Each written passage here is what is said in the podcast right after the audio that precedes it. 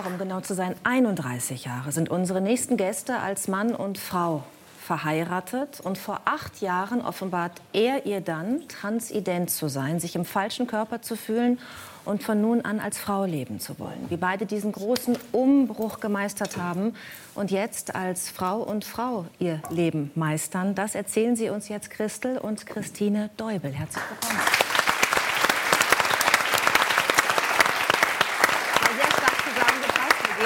Ein bisschen tiefer okay. rein und klären noch einiges auf. Äh, vielleicht fangen wir mal ganz vorne an bei euch beiden, Christel.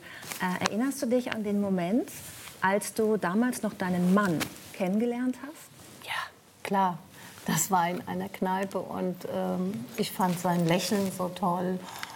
Und wir haben uns relativ schnell äh, angefreundet und ganz schnell hat mein Mann zu mir gesagt, ich liebe dich. Und das war für mich so schnell. Wie? Ich wusste es. Ich war völlig irritiert. Ja. Kann er seine Gefühle besser äußern als andere Männer? Hast du das damals gedacht? Nee, kann ich so nicht sagen. Aber das war, war so, so schnell für mich. Wir kannten uns vielleicht zwei Wochen oder so. Und dann kam das große Ich liebe dich. Das war für mich. Aber es hat dich offenbar nicht verschreckt, denn Nein. ihr seid zusammengekommen. Ja. Äh, und äh, hattet, äh, habt ihr immer noch eine wunderbare Liebesbeziehung, aber ja. eben auch 31 Jahre lang als Mann und Frau. Äh, ganz klassisch. Ganz ne? klassisch. Klassischer ja. Rollenverteilung mhm. auch? Mhm. Ja? ja, ja. Wie habt ihr da zusammengelebt? Also ihr habt drei Söhne. Mhm. Hast du dich um die, um die Kinder gekümmert ja. und dein Mann ist arbeiten gegangen? Ich habe mich um die Söhne gekümmert, um die äh, Erziehung, schulische Sachen. Ähm, habe aber dann auch mit kleinen Kindern zusammengearbeitet. Ich bin von Beruf Erzieherin. Und ähm, ja, wie die dann größer wurden, größer wurden und älter wurden. Und dann kam dieser Tag. Mhm. Da gehen ja, wir gleich noch mal drauf ein. Ja. Vielleicht sagst du noch mal, ich will noch ganz kurz an der Stelle bleiben, wo du noch mit einem Mann zusammen warst. Mhm. Was hat dich begeistert an ihm? Dass es mein, mein Mann war. Das war mein, mein Mensch, mit dem ich zusammen sein wollte. Und ich, ich habe einen Mann geheiratet. Ich wollte mit einem Mann zusammen sein. Wir haben uns ja vorher so ein bisschen unterhalten, hast du gesagt, es hat dir so gut gefallen, dass er, er, hat, er war so harmoniebedürftig auch ja. und sanft. Sanft, ne? harmoniebedürftig, liebevoll, Familie einfach. Ja. Mhm. Ähm, wie präsent war in dieser Zeit, ähm, Christine, als du noch ein Mann warst, von der wir gerade sprechen, mhm. deine Transidentität für dich? Ähm, es war am Anfang, wie ich Christel kennengelernt habe, spielte das auf einmal keine große Rolle mehr. Das hängt damit zusammen, dass Christel, wie sie schon sagte, äh, nicht nur mit kleinen Kindern gearbeitet hat, sondern in der Blindenschule mhm. tätig war und mit blinden, mehrfach behinderten Kindern gearbeitet hat. Am Anfang war das für mich schwierig, erstmal mit den Kindern irgendwie umzugehen. Und dann habe ich gemerkt, wie wie locker und leicht die ihr Leben nehmen. Und das führte dazu, dass mein Problem mit mir ganz klein wurde. Weil du es in Relation gesetzt ja, hast. Ja, da habe ich gedacht, mein Gott, die Kinder, die von außen, also von, von, von Fremden, will ich mal sagen, als bemitleidenswert gesehen werden, die gehen so super toll mit ihrem Leben um. Und ich jammere da mit meinem Problem rum. Ich habe das völlig neu überdacht, meine Situation. Und mein Problem mit mir wurde wirklich ganz klein. Jetzt sagst du, ich jammere äh, oder ich habe rumgejammert mit mir ja. selber. Du hast das ja wirklich mit dir selber ausgemacht, ja. weil du ja mit niemandem, auch nicht mit Christel, darüber gesprochen hast, als Nein. ihr beide euch kennengelernt ja. habt. Äh, vielleicht gehen wir noch mal ein Stück zurück in deiner Biografie. Wann hast du zum ersten Mal gespürt, als Junge, als, als junger Mann, ich weiß es nicht, dass du im falschen Körper bist, dass du transident bist, dass du eigentlich von deinem ganzen Wesen her, von deiner Seele, ja. vom Herzen eine Frau bist?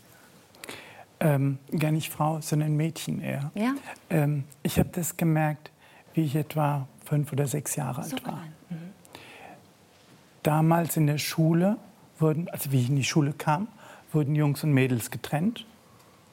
Und da habe ich nur gemerkt, auf einmal, so komisch, sitze ich hier bei den Jungs. Eigentlich habe ich mich bei den Mädels viel wohler gefühlt. Gut, nun war das in der Schule so. Nachmittags habe ich mich wieder mit meiner Freundin getroffen. Im Alter von sechs, sieben Jahren. Ich wusste am Anfang überhaupt nicht, was mit mir los ist. Ich hatte keine Ahnung. In da war so ein Störgefühl und du konntest es nicht einordnen? Nee, ich wusste schon irgendwie so diese ähm, Gedanken- und Gefühlswelt von anderen Jungs, mit denen ich zusammen war, war irgendwie anders. Mhm. Ich habe mich so im Umfeld von Mädels irgendwie wohler gefühlt. Und äh, irgendwann dann später habe ich anscheinend gemerkt, dass das eher so eine Situation ist, dass ich wohl generell lieber ein Mädchen gewesen wäre, beziehungsweise dass ich es wahrscheinlich eigentlich bin, aber nun mal in dieser Jungenshülle drin stecke. Mhm. Und dann habe ich angefangen, so Märchen, ich habe wahnsinnig viel Märchen gelesen. Und da gibt es immer irgendwelche Königssöhne, die verzaubert worden sind von irgendwelchen Hexen. Mhm. Und dann kommt eine gute Fee und, und macht dann Zauberzauber. Nein, ich wollte von ihr richtig, Ach, gezaubert, richtig werden. gezaubert, werden. Ich habe gedacht, warum kommt keine Fee ja. und, und zaubert mich richtig? Dass ich da damals noch 50 Jahre warten muss, bis dann endlich eine Fee kommt und mich richtig zaubert. Das wusste ich damals nicht. Ich habe gedacht, es geht irgendwie schneller. Aber es passierte nicht. Und ich war vielleicht 10, 11. Wo Beginnende Pubertät? Noch gar nicht. Aber da habe ich gemerkt, da kommt keine Fee. Du musst dich mit dieser Situation, in der du hier steckst, irgendwie abfinden. Und ich habe ich hab eine etwas ältere Schwester. Und da habe ich natürlich für mich manchmal Sachen von ihr anprobiert, heimlich. Und das musste irgendwann ja passieren. Es kam raus. Ja, sie hatte so einen schönen Pullover gehabt, das kam raus. Und da bin ich bestraft worden. Und von wem? Von, von meiner Mutter? Mutter. Von ja. meiner Mutter. Wie, wie, hat sie dich bestraft? Ja, damals war sowas mit Hausarrest und du musst dich wie ein richtiger Junge benehmen. Und ähm, äh, das sind Sachen von deiner Schwester und, und du bist ein Junge und so. Das habe ich ja alles eingesehen. Ja? Dass Jungs solche Pullover nicht anziehen. Aber ich habe mich so wohl gefühlt da drin. Ich habe mich so richtig gefühlt. Mhm. Habe aber gelernt, das darfst du nicht. Und wenn es passiert, musst du, wirst du bestraft. Du musst es geheim halten. Es muss, darf kein Mensch das erfahren, dann kannst du damit leben. Wir müssen ja jetzt auch sagen, wir sprechen ja jetzt auch von einer Zeit, äh, wenn mhm. ich richtig informiert bin, dass es homosexuelle Menschen gibt, das wusste man, ja, das war aber auch nicht gern gesehen in der eigenen Familie, zu der Zeit noch bei vielen. Ähm, aber transident, dieses Wort, äh, mhm. äh, das Bewusstsein dafür, dass es Menschen gibt, die im falschen Körper sind, ja. das gab es doch noch gar nicht, oder? Nein, und ich wusste auch gar nicht, was mit mir ist. Ich habe nur gemerkt, dass ich anscheinend doch mehr irgendwie Mädel bin als, als Junge. Was war Aber die Angst was, deiner Mutter, die das so unterdrückt hat? Ähm, nun muss ich sagen, meine Eltern sind in dieser Kriegszeit, in dieser elenden Nazi-Zeit mit groß geworden, haben das erlebt. Und nach dem Krieg, glaube ich, war es für viele dort ähm, es wurde vieles unter den Teppich gekehrt. Nur nicht auffallen, nicht aus der Norm irgendwie abweichen oder von der Norm abweichen. Und für meine Eltern wäre das ganz schlimm gewesen, wenn sie einen Jungen gehabt hätte, der homosexuell ist. Mhm. Das war die Vermutung, warum du die rosa Vielleicht bei meiner Mutter mhm. war der Gedanke, mein Vater hat das völlig ignoriert. Der hat irgendwann mal gesagt, benimm dich wie ein richtiger Junge und sowas. Und ich habe ich hab mir auch Mühe gegeben. Aber es hat nicht funktioniert richtig. Mhm. Und ich habe das dann, weil du vorhin sagtest, da mit, mit, ähm, mit Pubertät, wie ich in die Pubertät kam, habe ich wahnsinnig angefangen zu stottern, weil ich überhaupt nicht damit zurechtkam. Heute wäre ich wahrscheinlich von irgendeinem Psychologen sofort aus dem Schulunterricht rausgenommen. Die hätten mich untersucht und hätten das wahrscheinlich ganz schnell festgestellt. Damals gab es das nicht. Und die einzige Chance für mich überhaupt leben zu können, war, das geheim zu halten. Ganz tief in mich mhm. hinein. Niemand darf das erfahren. Und jetzt Niemand. springen wir noch mal, denn in dieser Situation, also ein paar Jahre später, mhm. aber in diesem Gefühl hast du Christel kennengelernt. Ja. Und ähm, sie war viel mit den Kindern zusammen, ne? Ja. mit, den, mit den blinden Kindern. Und du hast dadurch eine Relativierung deines eigenen Problems erlebt und hast das dann auch gar nicht mehr gelebt. Nein, also, ähm, nicht. Du hast dann 30 Jahre ein Familienleben als Mann, als Vater von drei Söhnen äh, geführt. Ihr habt das klassische Rollenbild gelebt. Und dann war ja trotzdem offenbar irgendwas noch in dir, was raus musste, denn es kam der Tag des Outings, ja. den du vorhin schon angesprochen hast, Christel. Und zwar, ähm, du warst 58 Jahre alt zu dem Zeitpunkt, das war vor acht Jahren, richtig? Ja. Ähm, wie war dieser Moment des Outings? Christel, du, daran erinnerst du dich wahrscheinlich noch genauso bildhaft wie ans erste Kennenlernen, oder? Das war Schock. Das war äh, Schock. Ich, ich konnte das überhaupt nicht begreifen. Und dann hatte ich, hatte ich so für mich gedacht, ich bin 31 Ehejahre belogen und betrogen worden. Ich, und dann hat Christine mir aber ganz viel an dem Abend aus ihrem Leben erzählt. Und da wusste ich, ich bin nicht belogen, ich bin nicht betrogen worden. Und das war für mich von Anfang an klar, dass ich diesen Weg mit meinem Lebensmenschen mitgehen kann. Also natürlich, ich, wir wussten nicht, oder ja, wir wussten beide nicht, was beide alles nicht, so was auf uns zukommt. zukommt. Mhm. Aber wegen, wegen sowas, wo, wo ein Mensch überhaupt nichts für kann. Ich muss vielleicht noch mal ähm, das richtigstellen, nicht, dass es falsch rüberkommt. Ich habe in der Zeit unserer 30 Ehejahre im Prinzip nichts verheimlicht in dem Sinne. Es war gerade am Anfang, wo wir uns lieben gelernt haben, wo wir geheiratet haben, Kinder bekommen haben, war mein Problem, ich sagte es vorhin schon, mhm. ganz weit hin. Ganz klein. Ich habe mhm. gedacht, endlich ist dieser ist diese Dämon, der mich mein ganzes Leben begleitet hat, weg.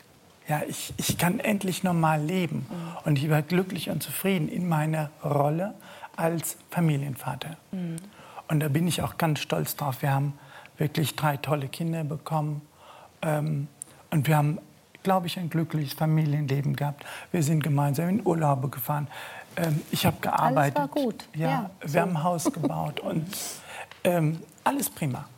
Hattet ihr Angst, beide, vor den Reaktionen eurer Söhne? auf dieses Outing? Dann ja. Naja, ja, natürlich hatten ich wir Angst. Mehr. Ähm, die haben das auch erst ungefähr vier Wochen so später erfahren. Ich hätte, es ihnen am liebsten gleich gesagt. Und Christine ähm, hatte aber noch so ja, ja, Suizidabsichten. Nun muss man vielleicht sagen, ähm, es war ja nicht geplant von mir, dass ich das sage. Ich wollte, ich wollte das bis zu meinem Lebensende geheim halten. Nie sollte das irgendjemand erfahren. Ich habe nur bei mir gemerkt, Anfang Mitte 50 holte mich dieser, wie ich schon sagte, Dämon wieder ein. Das wurde immer stärker und stärker und stärker. Und ich wusste genau, ich kann das nicht mehr geheim halten. Das wird irgendwann, wird es rauskommen. Und ich habe dann gedacht, bevor das rauskommt, muss ich sterben. Ich habe und sie hat sich halt viele Sachen überlegt, wie sie sterben könnte ähm, dass es nicht wie ein ähm, ja. Suizid aussieht. Sie hatte vorher Lebensversicherungen abgeschlossen. Für meine für Kinder habe ich gedacht, wenn ich schon nicht dabei sein kann, wenn sie groß werden, dann wenigstens finanziell mhm. dafür sorgen. Hast du nie gemerkt, Christel, Nein. was da für eine zerrissene Seele Nein. an deiner Seite ist? Nein, ich habe das nie gemerkt und ich mache mir auch keine Vorwürfe. Ich bin das Nein. oft gefragt worden. Mhm. Ich bin das ganz oft gefragt worden. Nein, ich habe es nicht gemerkt. Wie, wie, wie, erklären Sie sich das, dass Sie da keine Vorahnung gehabt haben? Für mich war mein Leben normal, so wie es war. Hm. Wir haben für mich die gleichen Eheprobleme gehabt wie, wie vielleicht andere heterosexuelle Paare.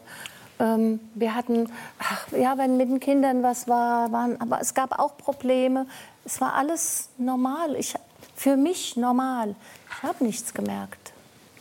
Christel, ähm, bei dieser ganzen, ähm, bei dieser ganzen Biografie, die ihr teilt zusammen, ne, ähm, geht es ja wahrscheinlich ganz oft immer um Christine und die Kämpfe. Wir haben ja auch darüber gesprochen jetzt, weil man es ja auch verstehen will, was da passiert ist. Aber mich interessiert total, wie es dir dabei gegangen ist. Denn du hattest ja auch eine Vorstellung von deinem Leben. Du hast dich in einen Mann verliebt und ja. wolltest mit deinem Mann alt werden. Alt werden. Mhm. Und jetzt sagt dein Mann dir, ich will aber eine Frau werden. Ändert seinen Vornamen und äh, lebt jetzt auch als Frau. Äh, welche Kämpfe hast du ausgestanden? Ich, ich weiß gar nicht, ob ich, so, ob ich so alleine die Kämpfe. Ich denke immer, wir haben das zusammen ausgestanden, diese, diese ganzen Kämpfe. Es war, es war schwer gewesen, ähm, die, die körperliche Veränderung. Mhm. Die körperliche hat Veränderung. für mich gekämpft, wie ein Löwin. Ich hatte, ja, was, was ich mir so gehofft hatte, am Anfang hatte ich gesagt, bitte lass mir doch wenigstens deine Stimme. Nur die ja Stimme. Und dann bist du sogar mit ihr zur Logopädin gegangen, damit sie lernt, so zu sprechen wie eine Frau. Denn die Stimme kann man ein bisschen verändern. Mhm, kann man, ja. ja. Und ich finde das so unglaublich berührend. Deswegen wollte ich zu diesem Punkt in diesem Gespräch kommen, weil eure Geschichte ist für mich so eine starke Liebesgeschichte, weil du so zu ihr, zu ihm gehalten hast. Ja, sie ist mein Lebensmensch. Ja. ja.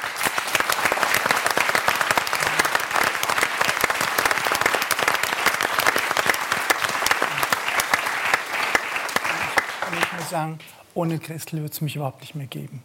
Mhm. Das ist, weil sie hat mich am Leben gehalten. Sie hat, wie ich schon sagte, für mich gekämpft.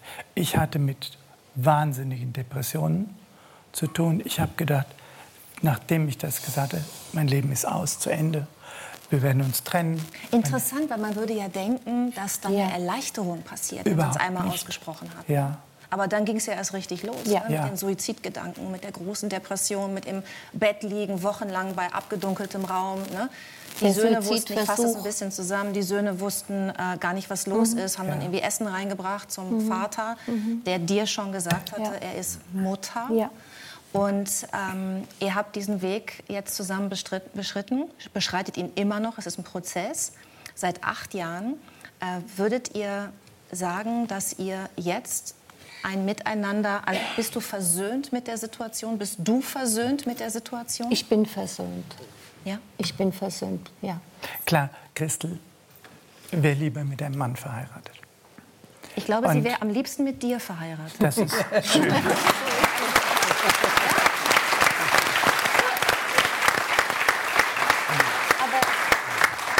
Ich möchte noch mal ganz, ganz kurz, weil unsere Söhne vielleicht auch jetzt mit zugucken. Ich glaube, wir hätten vieles nicht geschafft, wenn wir nicht gewusst hätten, dass die so hinter uns stehen. Ja.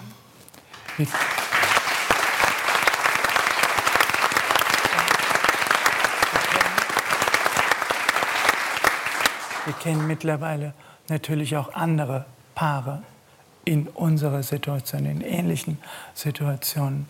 Und viele, viele, viele trennen sich, weil entweder das Umfeld, die Partnerin, die Ehefrau, das einfach nicht mitgehen kann. Ich bin so stolz und so froh, dass ich eine ja, Lebensmenschen auch gefunden habe, der das mit mir durchleben kann, mhm. weiterleben kann. Und äh, letztendlich, wir haben uns natürlich auch überlegt, machen wir das? Gehen wir so wie hier in die Öffentlichkeit? Zeige ich mich? Zeigen wir uns? Menschen wie ich sind sehr angreifbar. Wir kennen viele, die zusammengeschlagen wurden, einfach weil sie anders sind, nicht der Norm entsprechen. Und wir versuchen, da einfach für ein bisschen mehr Toleranz zu werben. Ähm, dass die meisten, die in so eine Situation kommen, machen das nicht extra.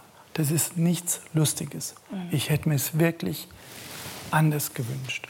Aber wenn es nun mal so ist, dann ist man froh, wenn man jemanden an der Seite hat, der das mit einem durchziehen kann. Ja.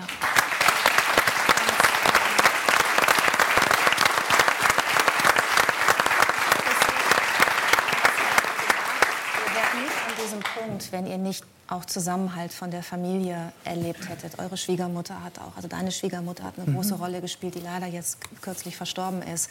Ähm, und ich weiß, weil ich mich ja mit euch auseinandergesetzt habe, das konnte man jetzt nicht alles besprechen, aber dass sich Arbeitskollegen abgewandt haben, dass sich Freunde abgewandt haben, weil sie mit der Situation nicht klarkommen. Und ich hoffe, dass diese Sendung, dass ihr mit eurer Geschichte vielleicht ein bisschen dazu beitragen könnt, dass das einfach völlig normal ist, was da in dir war, die Transidentität und dass man Respekt hat äh, vor jemandem, der dann sagt, ich bin jetzt konsequent, ich äh, bekomme sonst eine Depression, ich gehe jetzt diesen Schritt und dann wird es vielleicht noch mal einmal noch schlimmer, aber dann ist das Licht zu sehen und das Licht am Ende des Tunnels ja. und Deswegen danke ich euch sehr, danken wir euch sehr äh, für den Besuch hier bei uns. Ich will vielleicht ganz kurz noch, du hattest ja vorhin gefragt, wie es ja. mir dabei gegangen ist.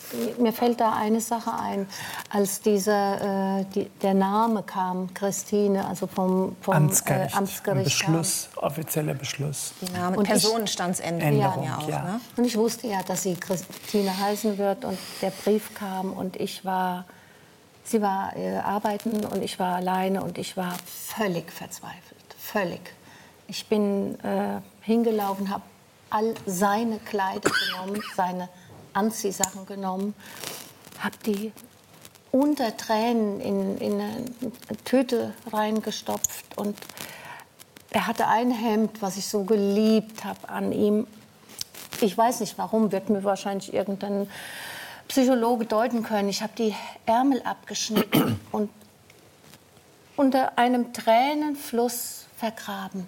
Mhm. Unter einem Tränenfluss ja. vergraben. Christel, ich muss dir mal einmal an deinen Schal fassen, weil ich bekomme eine Info vom Tontechniker, dass der rubbelt am Mikrofon. Okay. Und das macht unangenehme Geräusche.